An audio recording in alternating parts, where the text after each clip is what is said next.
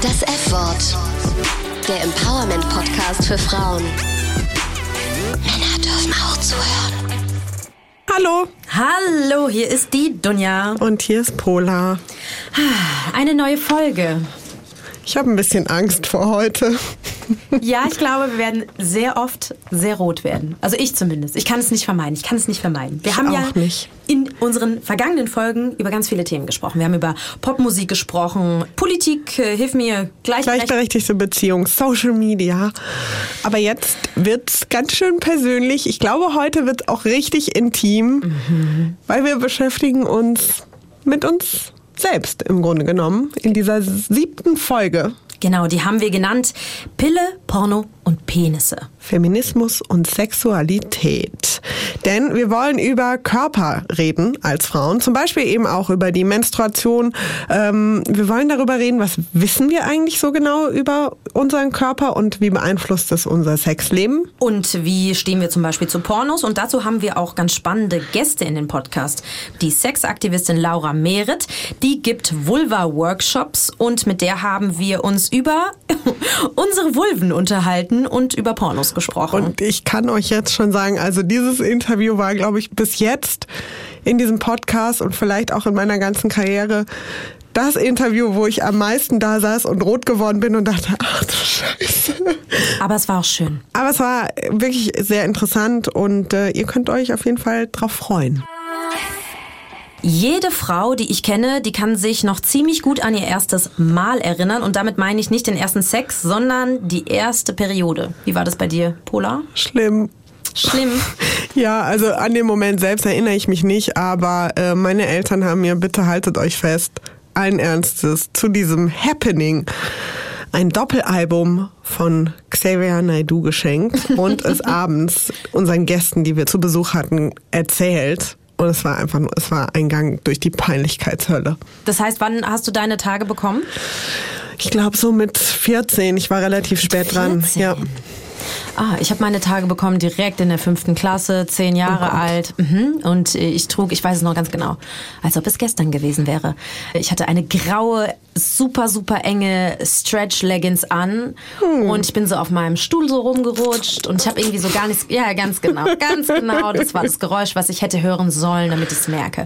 Und dann stehe ich so auf in der kleinen Pause und denk mir, Mann, was ist mit meinem Stuhl passiert? Und es war halt einfach so rot verschmiert und ich habe gedacht, oh shit, hat es jemand gesehen? Hab Und du meine, warst auch noch auf einer gemischten Schule. ich war auf einer ne? gemischten Oh Schule, Gott. auf jeden Fall. Und ich dachte, oh Gott. Und dann habe ich meine schwarze Bomberjacke, die ich damals getragen habe, drüber gemacht, habe mich hingesetzt, so, oh nee, ich will keine Pause machen, ich bleib hier einfach sitzen. Und es hat gerattert und gerattert, wie komme ich jetzt nach Hause? Und ich kann ja niemanden fragen, dachte ich, sag mal, ist mein Po rot, ne? Und dann bin ich in der Pause ganz schnell nach Hause gegangen mit der Bomberjacke um die Hüften und habe zu Hause meine Mama angerufen und habe gesagt, ähm, ich blute da unten. Und wir haben es alle überlebt. Ja, wir haben es alle. Haarscharf, aber Ja, also ich erinnere mich halt noch dran, dass das früher auf jeden Fall schambehaftet war. Zum Beispiel, wenn ich dann Hygieneprodukte kaufen musste, wie zum Beispiel Tampons. Das Ja. war Horror. richtig schlimm. Richtig schlimm. Vor allem, weil man eher größere Tampons braucht und nicht nur die kleinen süßen Mini-OBs. Dann denkt man sich so, ja, hm, ungefähr so wie Kondome kaufen. Wobei Tampons finde ich inzwischen nicht mehr so peinlich. Kondome finde ich immer noch peinlich. Wie Liebe? Mama, bitte, bitte hör nicht weiter so. Bitte hör nicht weiter so. Echt, mit meiner Mutter habe ich gar keine Probleme, über sowas zu reden. Aber, ähm, naja, jetzt machen wir es ja eh öffentlich. Aber mir war das auch... Jetzt ist auch egal. Aber kennst du diese Situation, du sitzt mit deinen Freundinnen irgendwo, wo mehr Leute zuhören und dann sagst du, hä, hast du vielleicht einen Tampon? Genau, hast du einen Tampon dabei? Anstatt einfach über den Tisch zu rufen, hier... Als würde man so mit Koks dealen. Ne? Ja, genau. Hast du Hast du einen ein Tampon bisschen was- dabei? Was ist da das Problem? Aber es war mir auch zum Beispiel extrem peinlich, wenn ich irgendwo, oh, das ist mir auch schon mal im HR passiert, dass mir aus der Tasche Tampons gefallen sind. Boah, sowas passiert mir ständig. Und dann sagt ein Kollege, Ständig. die ist da was aus der Tasche gefallen. Du denkst, oh, was denn, ein Stift? Und dann denkst du, ist nicht von mir, ist nicht von mir. Und dann, ich meine, ich bin heute entspannter geworden, aber da habe ich auf jeden Fall gemerkt, warum habe ich so ein komisches Verhältnis zum Thema Menstruation? Es kommt aber, finde ich, krass auch drauf an, mit wem man sozusagen da in der Situation ist. Ich hatte letztens eine Situation, da war ich mit einer Bekannten abends ähm, weg, was trinken und die hat irgendwann gesagt, hast du einen Tampon? Und ich so, ja. Und ich habe die immer in so einem Täschchen, verschiedene Größen, habe ihr einfach das Täschchen gegeben und habe gesagt, such dir einfach raus, was du willst. Und ich dachte so, sie nimmt es mit auf die Toilette und guckt dann. Und sie hat es einfach am Tisch aufgemacht und war so, ah ja, oh, du hast doch ja, ganz schön große Auswahl. Hm, was nehme ich denn? Hm, den da. Okay, danke, tschüss. Und dann dachte ich so, ja, eigentlich that's how that's how we roll. Ja, eigentlich richtig so, ne? Ja. Warum, warum schämt man sich dafür? Ja. Ich denke, heute zum Beispiel ist das, ich habe sogar auf WhatsApp so, Men so Menstruationsgruppen mit Freundinnen, da haben wir uns immer irgendwelche roten Emojis, den Oktopus oder so geschickt. Ne? Okay, da waren auch Freundinnen dabei, die waren nicht damit irgendwie comfortable, dass ich das gemacht habe. Aber auch mit meinem Partner oder mit meinen Partnern habe ich immer über meine Periode gesprochen. Ja, es wäre ja wohl auch noch schöner. Also ich meine, der teilt das Leben mit dir und dann gibt's halt nicht nur die schönen Seiten, sondern auch wenn es ein bisschen ugly und dirty wird. Ja, und es ist ja einfach auch einfach jeden Monat so. Ja. Wir können uns nicht dagegen wehren. Nee, es fast. liegt nicht in unserer, in unserer Macht, das darüber zu bestimmen.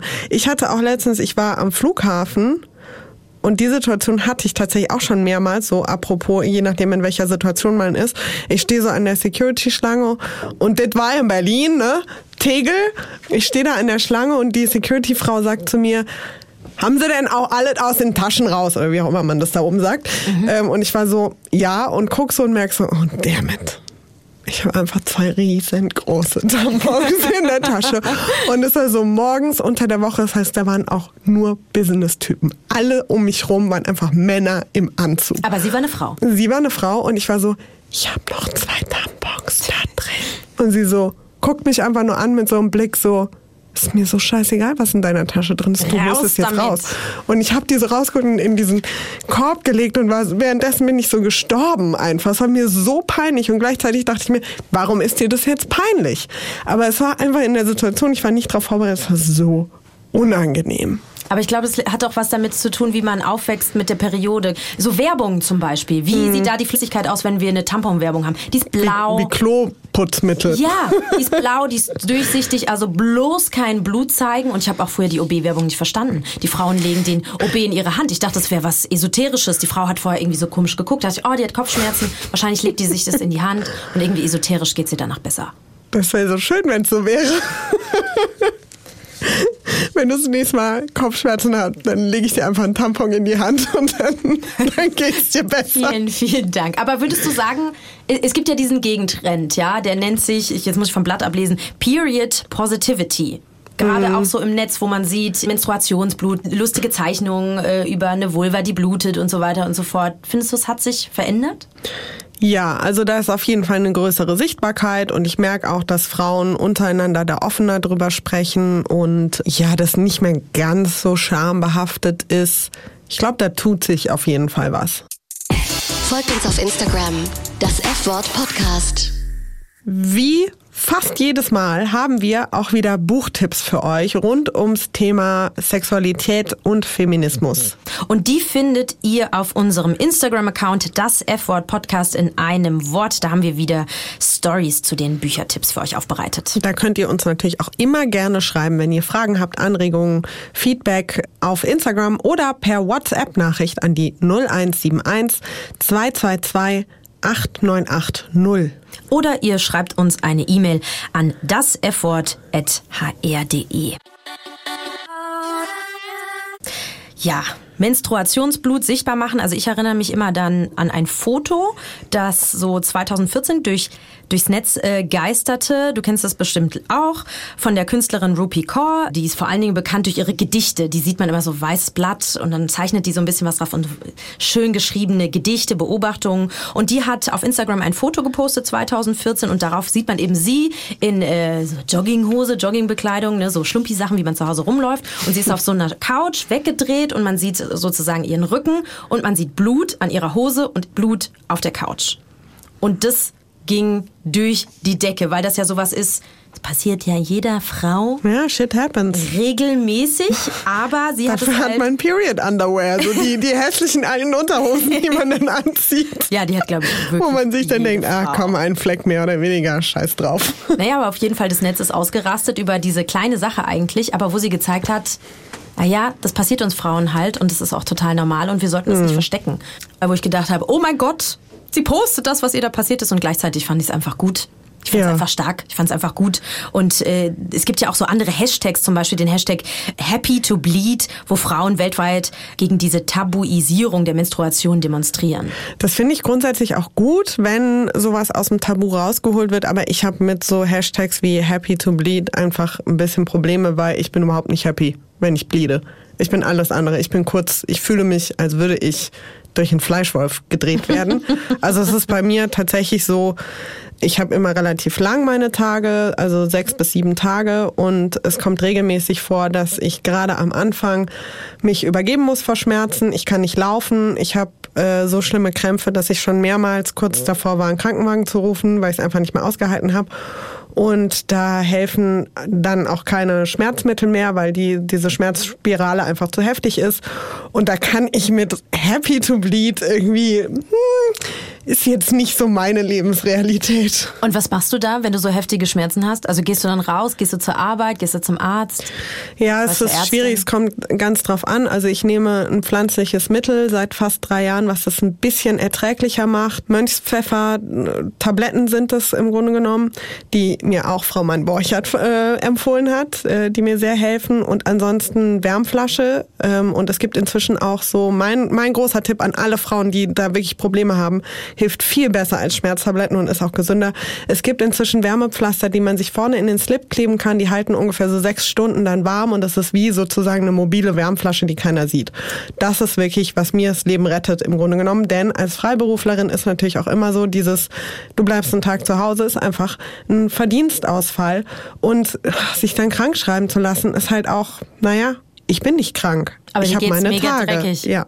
Da muss ich auch sagen, da sind andere Länder deutlich weiter als wir in Deutschland. Japan und Indonesien zum Beispiel haben das seit den 1940er Jahren. In Taiwan gibt es seit 2013 menstruationsfrei bei der Arbeit. Ich möchte das bitte auch haben. In Italien gab es da vor zwei Jahren einen Gesetzentwurf.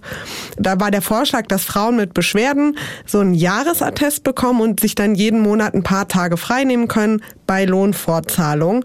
Ähm, und das fände ich wirklich so hilfreich, weil es das auch so ein bisschen aus der Stigmatisierung rausholen könnte. ja. Ne?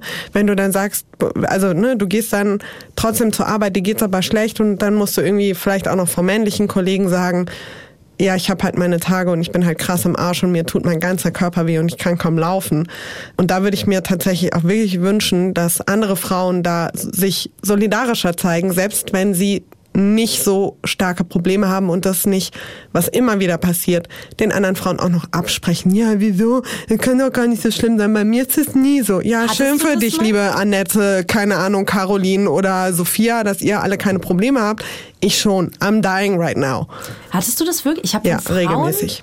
Ja, dass sie wirklich, wenn du als Frau sagst, mir geht's nicht gut während meiner Menstruation, dass die da haten und dann nicht mal Empathie haben. Ja, und dann auch noch so Hinweise, ja, dann nimm doch eine Schmerztablette. Ja. Say what? So. Also da würde ich mir wirklich äh, wünschen, dass wir uns mehr gegenseitig unterstützen und uns nicht irgendwie in den Rücken fallen und von Männern wollen wir mal gar nicht anfangen. Haltet einfach die Klappe, wenn es um sowas geht. Aber es gibt ja auch Männer, die einen unterstützen. Also mein Mann Das stimmt. Beispiel. Ja, ich meine das jetzt so im Beruflichen. Also wenn ich einen Freund hätte und der würde mich nicht unterstützen, wenn ich meine Tage habe, dann könnte der seine Sachen nehmen und gehen. Weil da kommen wir nicht zusammen irgendwie in diesem Punkt. Ich glaube, man ist ja ja schon, also zumindest habe ich so das Gefühl, in Deutschland oder Europa in, in vielen Teilen weitergekommen. Es ist zwar noch ein Tabu, Menstruation, aber es wird so sichtbarer einfach, weil auch in der Popkultur das Thema angefangen Ja. ist. Wir haben ja auch in unserer Spotify Feminist Playlist von der Künstlerin Monet das, das Lied Pink. Und da geht's ja auch um die äh, The JJ, wie du sagst. Also äh, sozusagen ohne rum wird sichtbar und dadurch irgendwie auch die Menstruation. Was ich ganz cool fand jetzt bei der Oscarverleihung der letzten, da wurde ja die Kurzdoku Period End of Sentence ausgezeichnet und ich habe einen Ausschnitt mitgebracht, wo die äh, Macherinnen der Doku sich extrem freuen und bei den Oscars über Periode reden. I'm not crying because I'm on my period or anything. I can't believe a film about menstruation just won an Oscar.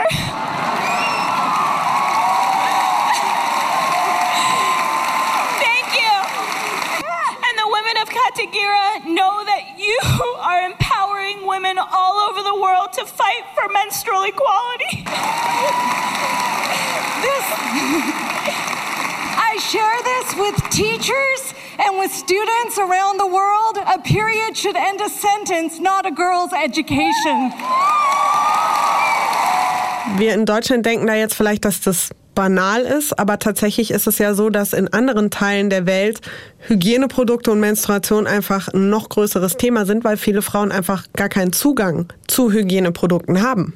Mir ist das auf einer Reise in Ghana aufgefallen, da habe ich ein Mädchen interviewt und die hat auch mit mir darüber gesprochen, dass es zu teuer ist oder dass man manchmal auch gar keine Orte hat, wo man das sicher wechseln kann, zum Beispiel in der Schule. Hm. Und wenn du keine Hygieneprodukte dir leisten kannst, sie nicht benutzen kannst oder nur welche wie Stofffetzen, Socken, alte Socken oder sowas, was machst du dann? Du gehst nicht zur Schule, ne? Also du bleibst dann einmal im Monat einfach zu Hause und hast dadurch einen extremen Bildungsnachteil und manche Mädchen hören komplett auf. Aber es war für mich auch so ein Umdenken, weil ich bin in Ghana durch so ländliche Gegenden gereist und da war auch für mich so, oh, wenn ich jetzt meine Tage habe, wo wechsle ich da Dinge? Und dann bin ich über einen Link, glaube ich, weiß ich gar nicht mehr, auf Menstruationstassen gestoßen. Whoop, whoop. Es war auf jeden Fall so eine Umstellung. Menstruationstassen, wir, ähm, die, für diejenigen von euch, die nicht wissen, was das ist, das ist so ein kleines, wir haben sie mal Wir haben mitgebracht. sie mal mitgebracht. Unsere Menstruationstassensammlung in schwarz, lila und pink. Genau. Seht ihr auch nochmal auf unserem Instagram-Kanal. Genau, da haben wir sie fotografiert. Also ich halte gerade meine Menstruationstasse in der Hand. Die ist schwarz, die sieht so aus wie so ein kleiner Trichter mit so einem Knubbel dran, damit man die Tasse auch wieder rausbekommt. Genau. Schönes Geräusch dazu. Und der Vorteil finde ich einfach, ich habe die zwölf Stunden drinne, also relativ lang und muss sie nicht wechseln. Sie ist aus medizinischem Silikon.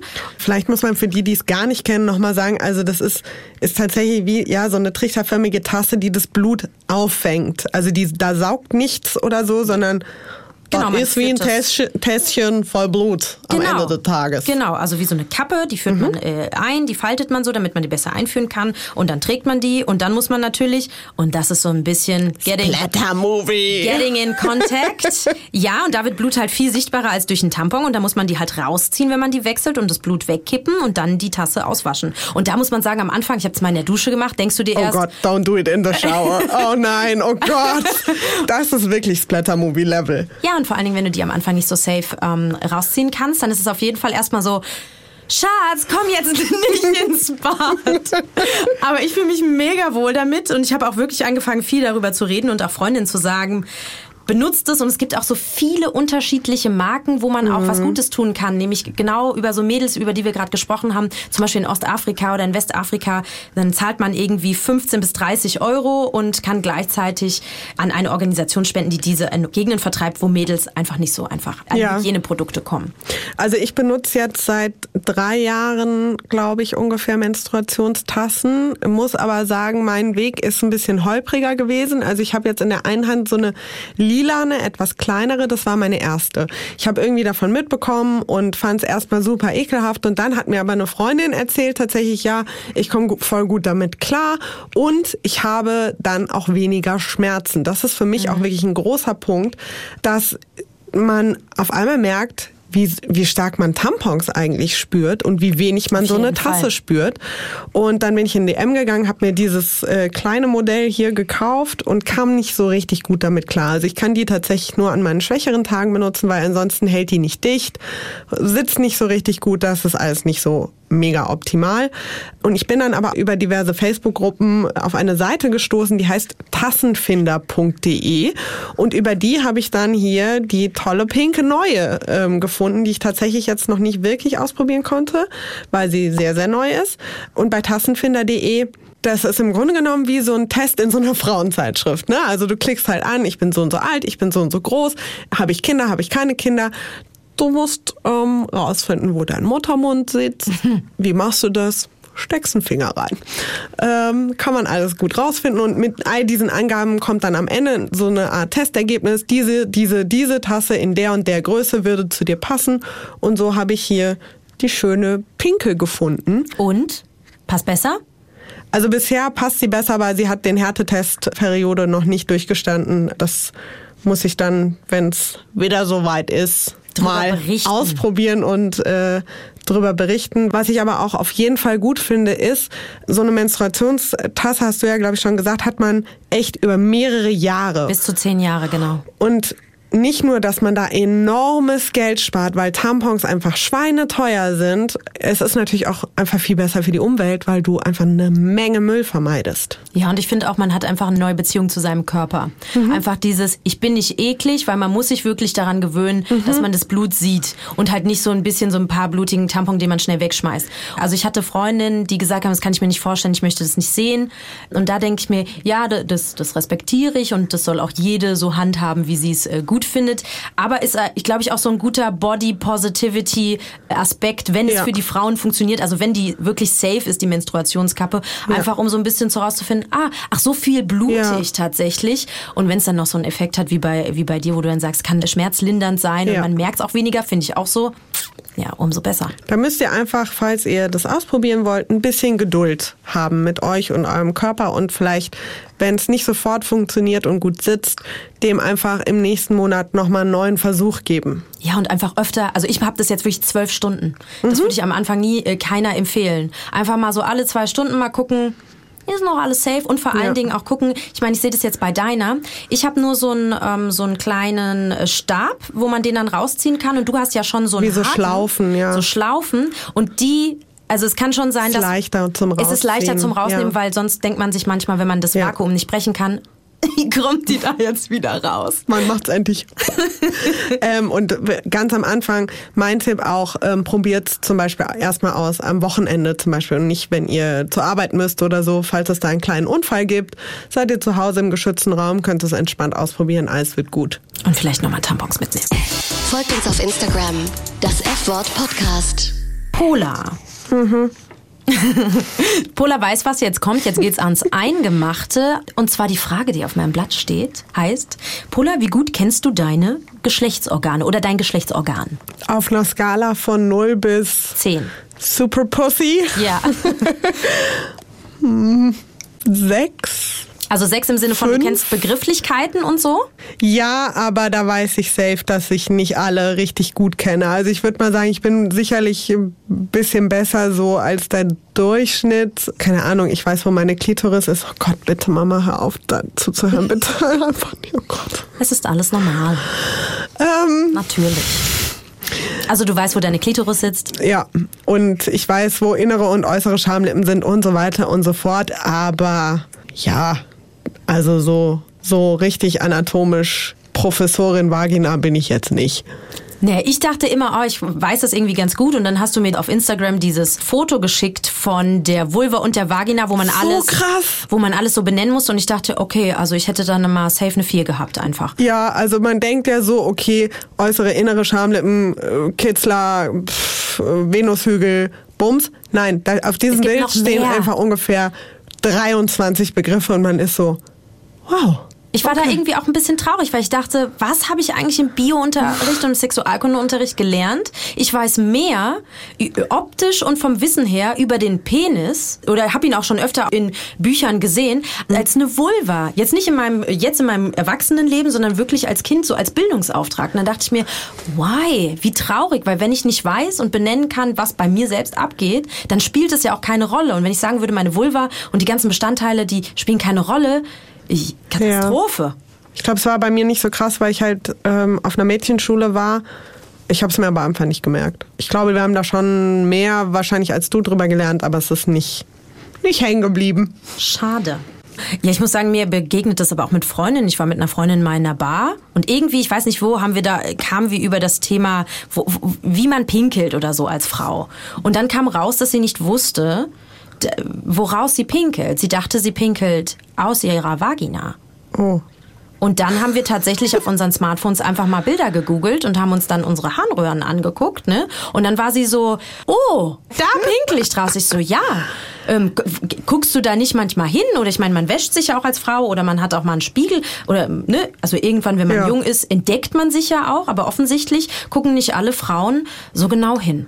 Falls ihr da jetzt auch noch Fragezeichen im Kopf habt, geht mal auf unseren Instagram-Kanal, das F-Wort Podcast. Da haben wir ein paar Illustrationen für euch, ähm, die hoffentlich alle Fragen zum Pibi-Loch und allen anderen Öffnungen da beantworten werden. Und zwar mit den richtigen Begrifflichkeiten. Dunja, Ja. ich glaube, es gibt keine Folge, in der wir so viel vor uns hinkichern. das mache ich, bis ich 50, 60 Jahre alt bin. Dunja, welches Verhältnis hast du zu deiner, ich sage ja immer, The JJ? Zu meiner Vulva, ja? Oh Gott, ja. Welches Verhältnis haben wir zu Man mag nicht meinen, dass wir beide um die 30 sind. Ne? Nein, es wird sicher so sein, dass ich auch im Alter da nicht so locker drüber reden kann. Welches Verhältnis habe ich zu meiner Vulva? Äh, zumindest kein negatives Verhältnis, würde ich jetzt mal sagen. Sie hat früher in meinem Leben nicht so eine große Rolle gespielt. Ich habe mir nicht so viele Gedanken über sie gemacht und das kam jetzt, glaube ich, erst so in den letzten paar Jahren, wo das, wo einfach auch andere Begrifflichkeiten wie eben Vulva und nicht eben wie Scheide oder Vagina oder was auch immer aufkamen, dass ich mich viel mehr damit beschäftigt habe. Aber wie nennst du die so im Alltag? Ob ich ihr einen Namen gebe, meinst du? Ja, sag, also ich sagst Also- du Vulva oder sagst du Wenn ich Scheide? jetzt nee, Sche- Scheide. polarverziehtetes Gesicht. Wenn ich ernst darüber rede, sage ich Vulva. Wenn ich mit Freundinnen und meinem Partner darüber rede, dann ähm, sage ich niedliche Begriffe. Also Du sagst immer Mausi. ich sag Mausi, die Mumu. Ja, aber die Mausi, der Mausi geht's gut, die Mausi ist happy oder manchmal ist sie auch traurig oder ihr geht's nicht so gut, weil sie krampft und so. Ich finde es einfach, manche sagen, ja, verniedliche das nicht so, aber es ist ein positiver Begriff. Das und ist ja ich- deine Mausi, kannst ja mitmachen, was du willst. Und das habe ich tatsächlich geklaut äh, von einer Kollegin, hallo, die, wenn sie das hört, auf jeden Fall weiß, wer gemeint ist. Und ja, und ich sag mal, je älter ich werde, desto mehr beschäftige ich mich mit meiner Vulva, mit meiner Mausi. Aber findest du die auch schön? Ja, ich finde sie auch schön. Ist schwierig, das jetzt zu sagen, aber da hat meine Frauenärztin geholfen. Denn immer, wenn ich bei der Frauenärztin war und sie hat mich so untersucht, dann hat sie dann immer dabei gesagt, was mir damals mega unangenehm war. Oh, schön sieht es doch alles aus. Sehr schön, sehr schön, Dunja. Und dadurch dachte ich immer, ja, würde ich jetzt selber auf die Idee kommen. Ich habe es mir ja auch angeguckt. Aber heute äh, sage ich mir ein bisschen mehr überzeugend, ja, die ist schön. Die ist gut, so wie sie ist. Und bei dir? Ist deine, Krass. ist deine Mausi schön? Weil du so, so grinst und so ein bisschen Ich finde es so schlimm ungläubig guckst. Ich will- würde wirklich am liebsten gerade meine Kopfhörer absetzen, das Mikro ausmachen und einfach gehen und nie wiederkommen. Aber jetzt Real Talk. Ja, ich. Nee, ich finde die nicht schön. Also ich arbeite da hart dran, weil ich nicht damit zufrieden bin, dass ich meine JJ nicht schön finde. Ich hätte das gerne so, genauso äh, wie ich auch das gut finde, dass ich den Rest meines Körpers schön finde. Ähm, das ist aber ehrlich gesagt auch was, worüber ich erst angefangen habe, wirklich aktiv richtig nachzudenken, seit wir diesen Podcast machen. Ja? Davor war das immer so, habe ich das, glaube ich, so verdrängt. Dann dachte ich mir so, ja, okay, die ist halt irgendwie praktisch und kann coole Sachen. so. ähm, aber es war jetzt, also schön fand ich die nicht. Ich auch nicht so, der Mausi geht's gut. Nee, die war halt da und manchmal, Aber eher negativ. ja, ja. Aber Weil ich aber, glaube ich, auch äh, durchaus da Bodyshaming-Erfahrungen gemacht habe. Was heißt das genau? Ja, halt Typen, die zum Beispiel erwarten, dass du auf eine bestimmte Art und Weise rasiert bist und das dann auch ganz klar so einfordern, was bei mir einfach zu einer gewissen Unsicherheit geführt hat. Weil das ist ja auch tatsächlich was, da weiß man nicht so richtig, wie ist es bei den anderen Frauen. Ne? Ich kann irgendwie sehen, ist mein Bauch dicker oder dünner bei anderen Frauen, sind meine Haare länger oder kürzer. Aber also, nee, ist ein dummes Beispiel. Ja, aber im Endeffekt Ähm, muss man schon in die meine- Sauna gehen oder Genau. so, um zu gucken. Und dann kann man ja auch nicht starren, um zu sehen. Genau. Aber das Also- sieht man ja auch nicht alles. Und ich meine, ich weiß auch zum Beispiel nur bei einem kleinen Teil aus meinem Freundeskreis von meinen Freundinnen, wie deren JJ aussieht. Das ist doch seltsam, oder? So. Bei, bei Männern ist alles so. so It's out there. ist es draußen? Ja. Ich weiß nicht, ob Männer sich das so genau angucken, aber ihren, ihren Penis gucken sie sich schon genau an. Sie fassen Oh ja. ihn ja auch die ganze Zeit an. Äh, unterstelle ich jetzt mal. Ähm, also es ist viel präsenter. Ich sehe das auch bei Mhm. meinen Neffen. Das ist einfach der Penis, der ist da, der wird irgendwann entdeckt, der wird angefasst, der wird cool gefunden und der wird auch gezeigt, so im Mhm. Ja. Sinne, guck mal, was ich habe. Also als kleiner, ne? Als Kleinkind. Als Kleinkind jetzt. Als Mann wäre es dann fast schon wieder eine Straftat, wenn man das irgendwie macht. Mhm. Ja, nicht fast, sondern wäre eine Straftat. Bitte macht das nicht. Aber es gibt ja auch einfach so unfassbar viele negative Begriffe. Fotze. Ja, zum Beispiel. Da werden wir später auch noch mal im Gespräch mit Laura Merritt drauf zurückkommen. Genau, der Sexaktivistin. Ja, es gibt solche Worte oder auch so. Boah, das mit M, ich kann das Möse. nicht sagen. Das Wort Möse finde ich jetzt weniger schlimm und sagbarer als, als, so als das andere F-Wort. Ich finde es so eklig. Aber du hattest, äh, wir hatten auch noch einen Begriff, ähm, da gingen die Meinungen auseinander. Und zwar, Sabberschnute. das klingt für Aber den mich, habe ich nicht erfunden. das klingt für mich so. Ah, das ist auf jeden Fall nicht okay, das machst.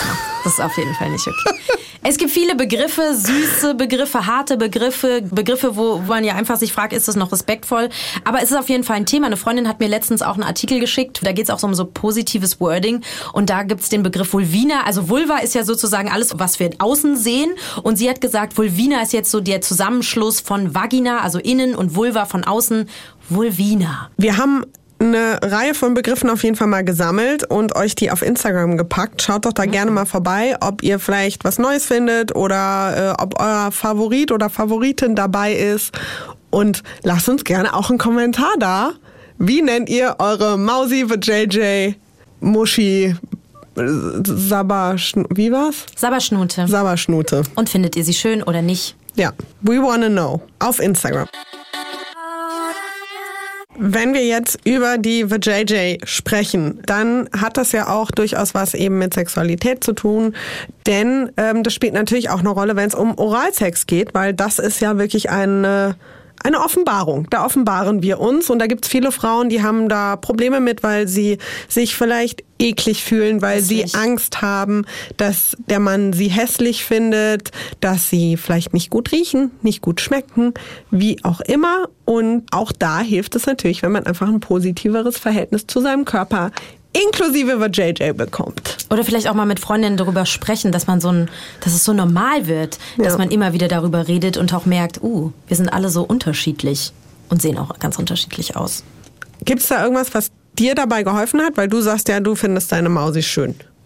Ja, also tatsächlich einfach so ein bisschen äh, im Internet. Ich bin irgendwann auf ein Projekt vom Guardian gestoßen, Vagina Dispatched heißt der, von zwei Journalistinnen, May Ryan und Mona Chalabi heißt die. Das sind immer so Videos, 10 bis 15 Minuten und da geht's einfach wirklich immer um Körper, um Sexualität, um Sachen wie Vaginismus, Hormonverhütung, aber auch einfach darüber, Optik von der Vulva, äh, Frauen, die sich operieren lassen wollen und auch die beiden Journalistinnen selber, die darüber sprechen, warum sie sich zum Beispiel nicht schön finden. Da wird das thematisiert. Also auf jeden Fall Vagina Dispatched angucken, lernen, gut finden hoffentlich.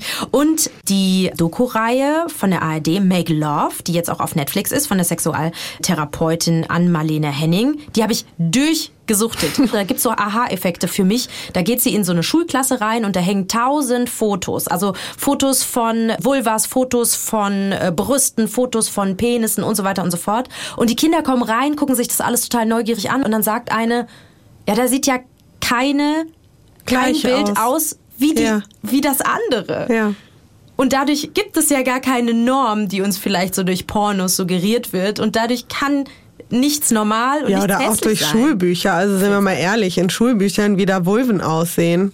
Also das wenn sie konkret gezeichnet werden, sind sie krass da, symmetrisch. Ja, und dann sind da einfach äußere Schamlippen, die alles bedecken und so ein Schlitz und man denkt sich, ja. Und eine Farbe. Kannst du auch eine Kreditkarte durchziehen.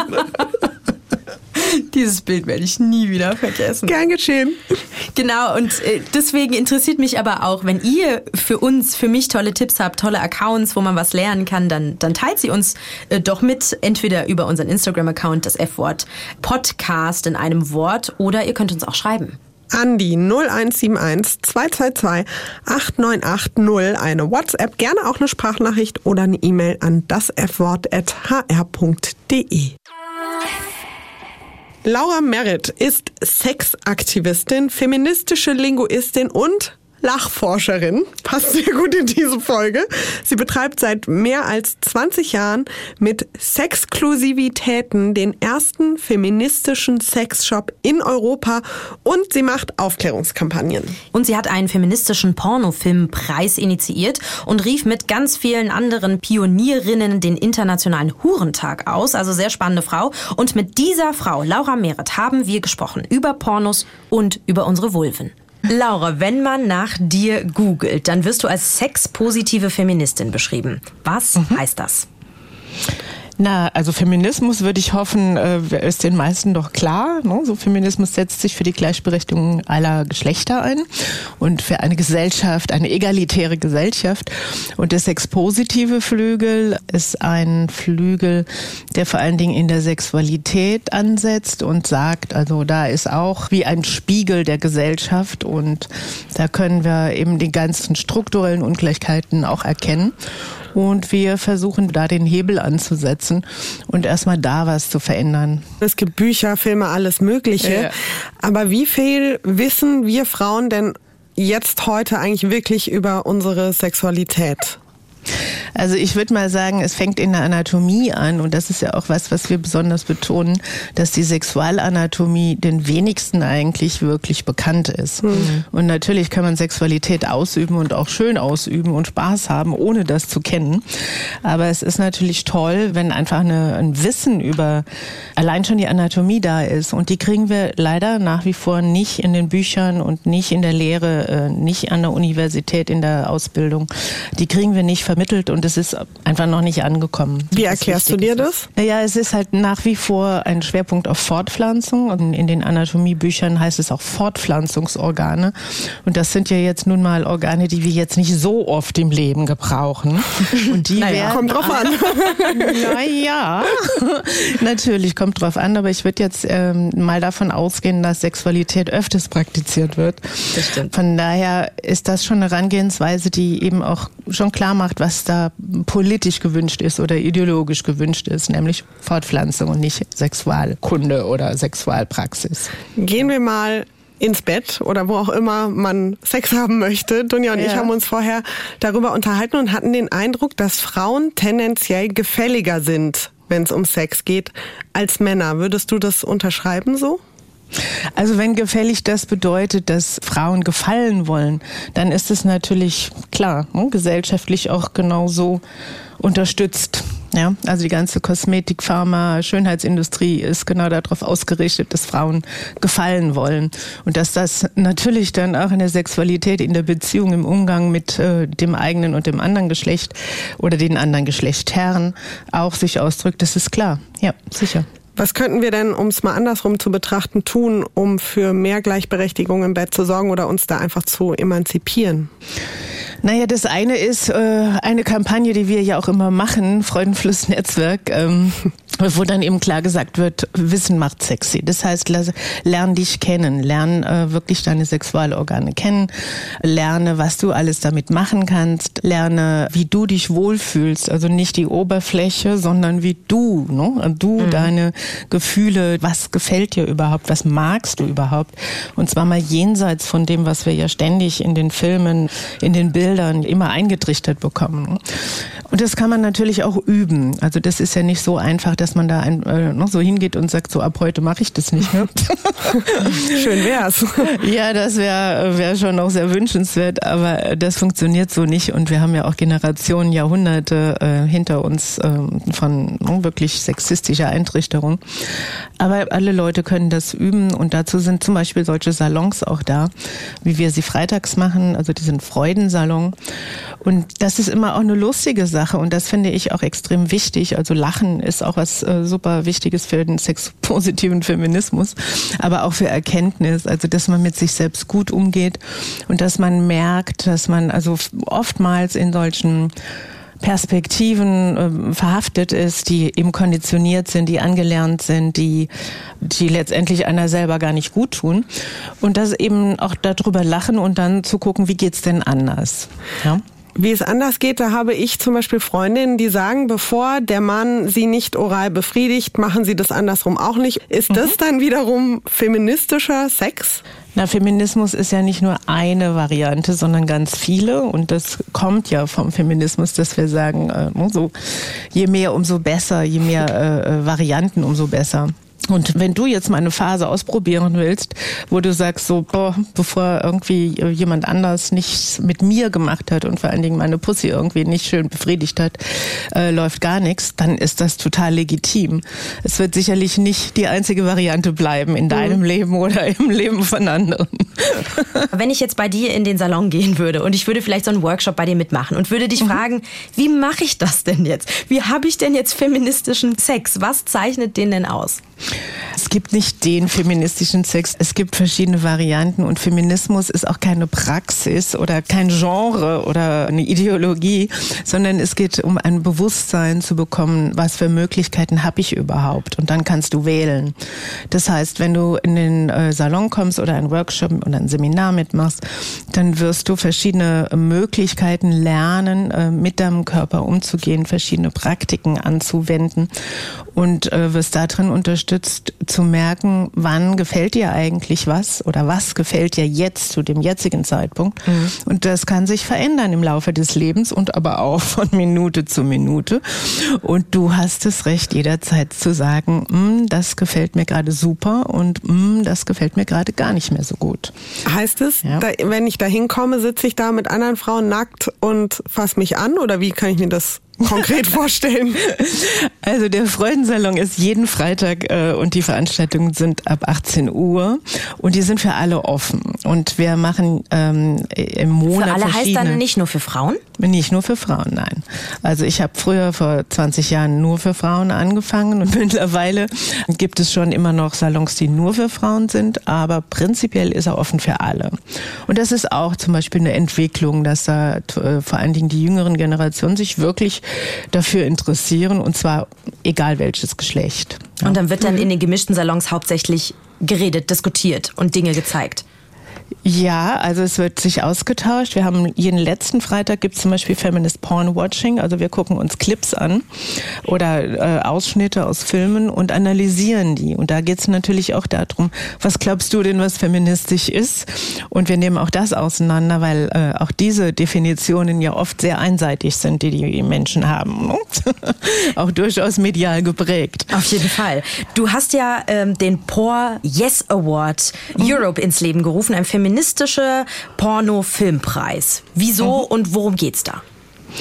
Ja, Yes Award, also nicht Porno, sondern Yes. Das heißt ganz klar, wir begrüßen pornografische Darstellungen, aber die müssen dann halt eben auch vielfältig sein, beziehungsweise eben feministische Kriterien erfüllen. Und diese Kriterien sind zum einen, dass die Lust von Frauen durchaus auch zu sehen sein soll, aber eigentlich von allen Geschlechtern. Aber es geht auch darum, dass die Frauen nicht die ganze Zeit den Jungs zuarbeiten und dann als gemeinsamer Höhepunkt ihnen ins Gesicht gespritzt wird, ja.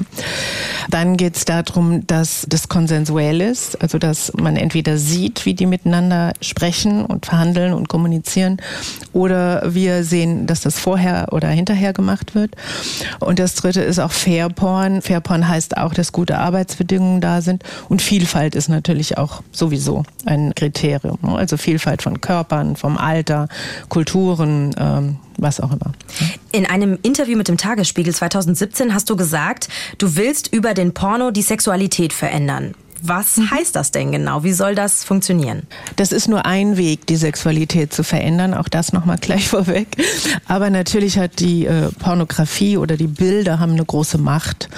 Und wenn wir andere Bilder anbieten, also zum Beispiel, dass keine Kategorien mehr gemacht werden, wie es im Mainstream-Porn ist, da hat man ja dann dicke Frauen, dünne Frauen, behaarte Frauen. Aber auch ähm, immer nur die Frauen kategorisiert, oder? Ne? Jetzt nicht äh, nein, dicke Männer, dünne Männer. Nee, aber schwarze Männer zum Beispiel, ah, okay. asiatische Männer, mhm. äh, Trans-Männer. also da gibt's schon auch Kategorien, die gel gelten tatsächlich, aber mhm. bei Frauen mehr, das, da hast du vollkommen recht. Dass es diese Kategorien nicht mehr gibt, sondern äh, dass man eben verschiedene Körper und Kulturen in einem Film durchaus hat. Und dass zum Beispiel gezeigt wird, wie die Leute miteinander reden. Also im Mainstream-Porn wird halt nur gestöhnt miteinander, mhm. auf eine ziemlich komische Art und Weise. ne? ähm, und im Feminist-Porn äh, würde auch mal zu sehen sein, wie dann jemand sagt, so, boah, äh, äh, hol mal noch mehr Kleidgel oder magst du noch oder darf ich das und das machen oder äh, also einfach Also realistischer auch einfach. Realistischer, ja. Und aber auch das Einsetzen als sexy Medium. Ne? Also Sprache mhm. ist ja auch was Sexuelles. Ne? Ich kann das so einsetzen. Also warum werden in einem Mainstream nur bestimmte Sachen rausgegriffen, um die immer, immer wieder zu repetieren und ein normiertes Bild in die Welt zu setzen? Wir würden mit dir gern auch über andere Sprache sprechen. In unserem mhm. E-Mail-Austausch hast du dich ja verabschiedet mit vulvarischen Grüßen. Da haben wir sehr gelacht. Das fanden wir aber auch sehr cool, weil das ja auch so ein positiver Umgang ist mit der Vulva. Da haben wir uns gefragt, das hat sich ja schon verändert, auch vom Wording in den letzten Jahren, aber immer noch, wieso haben so viele Frauen ein Problem mit ihren Geschlechtsorganen? Ich habe selbst Freundinnen, die sagen, nee, das finde ich hässlich oder, oder, oder genau. Wieso ist das noch so? Warum können wir nicht sagen, meine Vulva ist einfach schön, so wie sie ist? Na, das kannst du und auch da gilt, du machst es ja schon. und auch da das, äh, gilt das Gleiche wie für die Bilder. Also je öfter du es tust, umso mehr gewöhnst du dich dran. Also Sprachwandel funktioniert einfach so. Und auch das Wort Möse ist für viele ja noch eher negativ besetzt. Wie wir gerade beide sofort das Gesicht verzogen haben, als du dieses Wort gesagt hast. Ja, ja. Also das ist, ist auch so, aber auch das Wort guck mal, äh, zum Beispiel die englischen Wörter, die werden ganz schnell übernommen, ja. Mhm. Und dann sind sie im Deutschen drin. Ihr redet schon von Wording und so weiter. Ne? So, das hätte vor zehn Jahren hättet ihr vielleicht auch das Gesicht verzogen. Gesagt, was ist das denn? Kann man nicht Deutsch reden? Mhm. ähm, ne, also Sprachwandel funktioniert einfach über Übung und natürlich auch über Konnotationen. Ne? Also ist es hip, ist es cool? Wie kann ich es verbreiten? Und da hilft natürlich auch Social Medias, ne? wo eben Möse Vulva, Vive la Vulva gibt's mittlerweile mittlerweile fast überall. Gehen wir mal kon konkreter rein, sozusagen ein bisschen weg von der Sprache hin zur Praxis, sage ich jetzt mal. Also Body Positivity ist ja im Moment so das Ding. Dunja und ich haben uns drüber unterhalten und waren so ein bisschen, ja, aber irgendwie hört die Body Positivity auf, sobald es um die Vulva geht und haben uns gefragt, was können wir als Frauen konkret tun, wenn wir merken, wir haben irgendwie ein Problem mit unserer Vulva, wir finden die irgendwie einfach nicht schön, wir finden die nicht sexy, um uns da ein bisschen umzuerziehen, sage ich mal, und ein positiveres Bild zu lernen und hinzubekommen und sie vielleicht sogar am Ende sogar zu lieben und schön zu finden. Der erste Schritt ist, lernen Sie mal kennen. also ähm, einmal täglich guten Tage sagen, so ungefähr. Das heißt, mit dem ähm, Spiegel gucken und sagen, hallo. Ja, und auch mal sehen, wie verändert sie sich von Tag zu Tag. Also wirklich sie wahrzunehmen als veränderbare, tolle, äh, ein tolles Organ, was ganz viel kann und äh, was dir sehr viel Freude bringt. Was sehr, sehr hilfreich ist und was äh, viele, viele sagen, ist tatsächlich in der Gruppe. Also das eine ist wirklich so Vulva Watching heißt es auf mhm. Englisch. Wir können auch Mösen gucken sagen oder wie auch immer. Aber sich gegenseitig auch anzugucken und wir machen zum Beispiel auch Übungen, wo die Gruppe oder in Zweierpaaren immer die eine der anderen sagt, was sie sieht, was sie Schönes sieht. Wirklich positive Beschreibungen der Vulva entgegenbringen. Dass mir sozusagen auch jemand anderes was genau. Positives über meine Vulva sagt. Ja, also jemand anders dir über deine Vulva sagt, wie schön die ist und was sie mhm. Tolles sieht und wie sie geformt ist und wie unterschiedlich die Lippen sind und wie das Häubchen aussieht und wirklich mal ins Detail geht und auch mal nur in die Mitte und alle sagen dann, äh, was sie sehen. Also, dass du einfach mehr Aufmerksamkeit deiner Möse, deiner Vulva ähm, entgegenbringst und dadurch auch lernst, äh, dass das was Tolles ist. Ne? So, weil auch da haben wir so viel negative Konnotationen und mhm. als Schimpf Schimpfwort und was weiß ich, das haben wir alles im Körper und deswegen auch so eine Scham im Körper und die dürfen wir mal langsam abbauen. Du sagst ja gerade, das ist schambehaftet. Es ist ja auch mhm. wortwörtlich schambehaftet. Wir mhm. nennen ja zum Beispiel die Lippen Schamlippen. Mhm. Wie stehst du zu solchen Begriffen?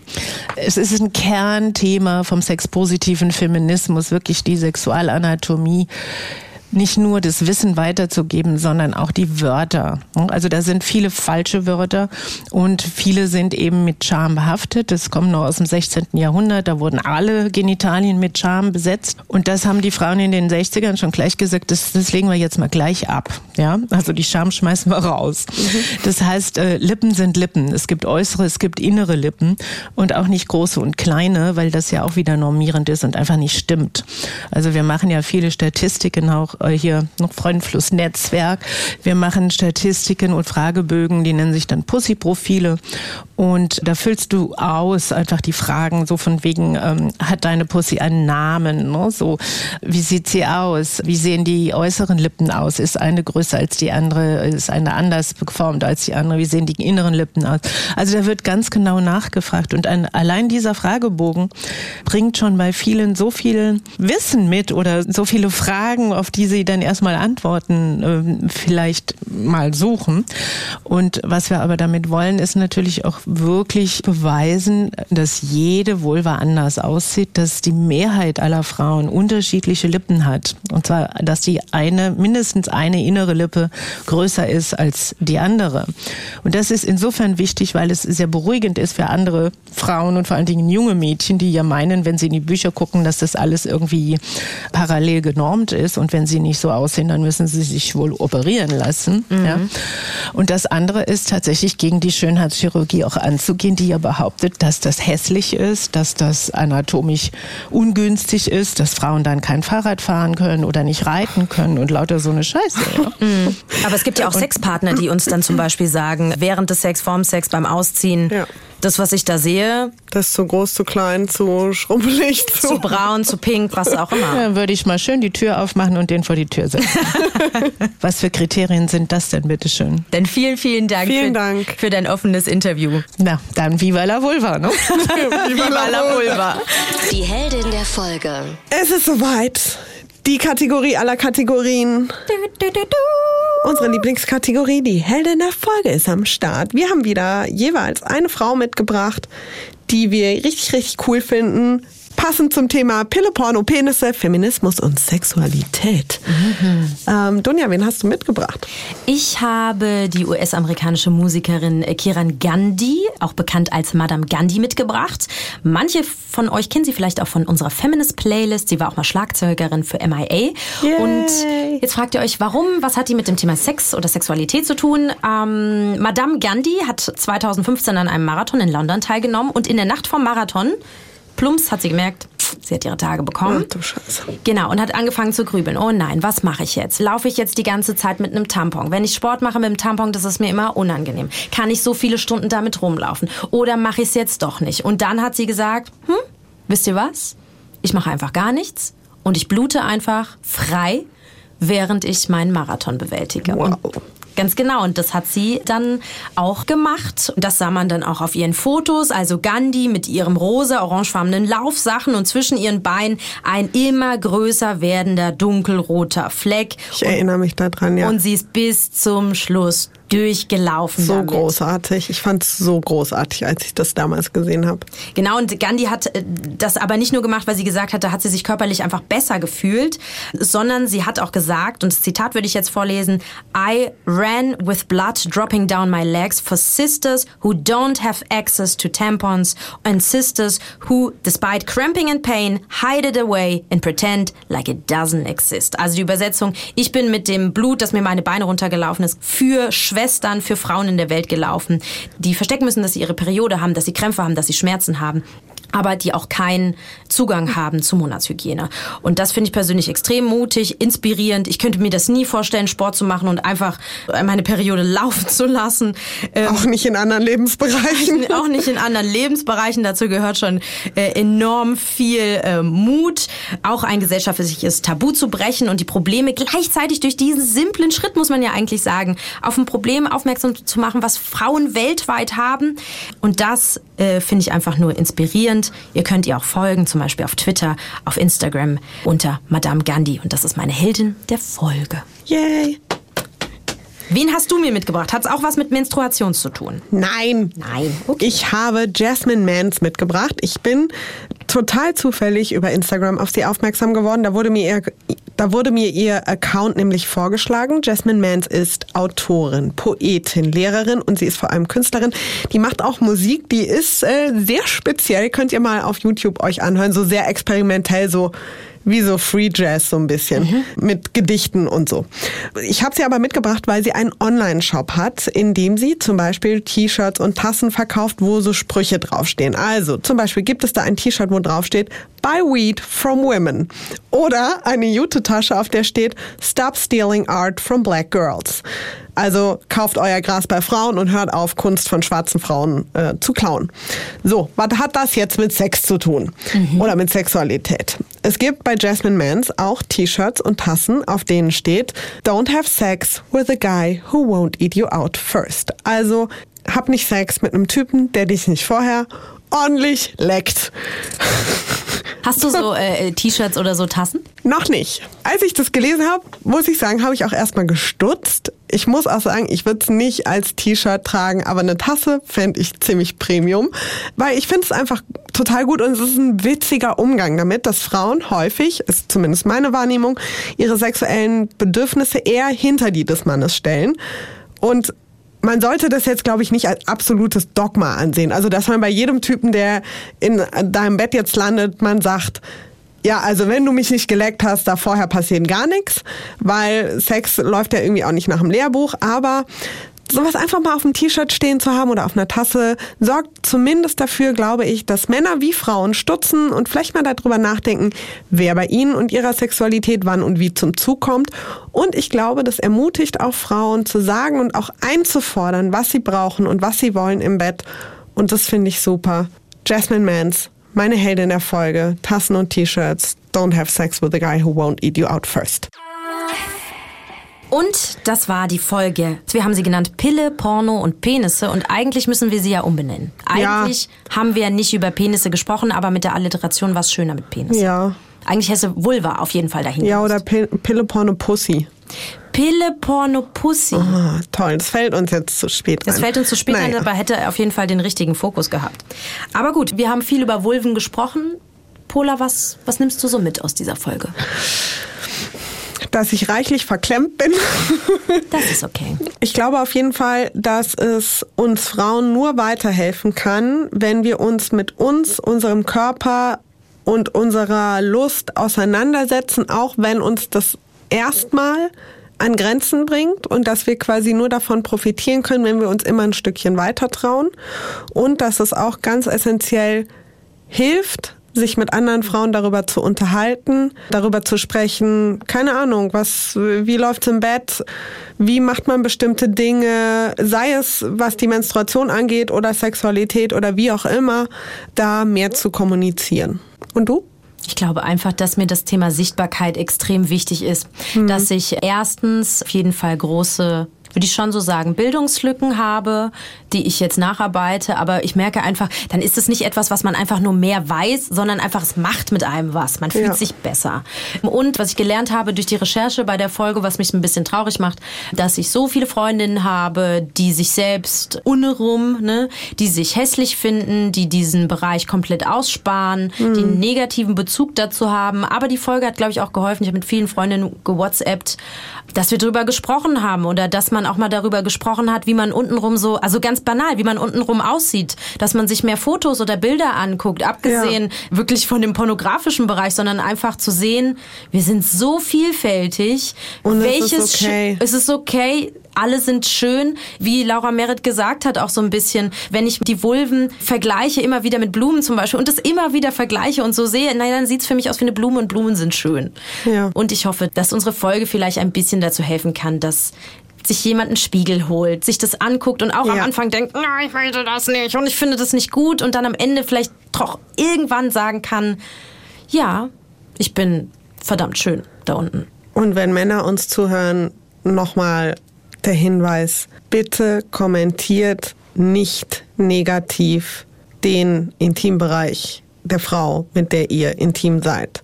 Wenn ihr die schön findet, dann sagt ihr das, es wird sie vermutlich sehr freuen. Und auch beschämen. Ja, vielleicht, aber spart euch einfach Kommentare zu ihrem Haarwuchs, ihrer Frisur in Anführungsstrichen, zur Länge ihrer Schamlippen, zur Farbe, zu sonst noch was. Just suck it up. And eat the pussy. Und diesen Worten habe ich gar nichts hinzuzufügen. Was für ein schönes Schlusswort. Wobei, Zwei Sachen müssen wir noch erwähnen. Ah, Ähm, Instagram, ganz ja.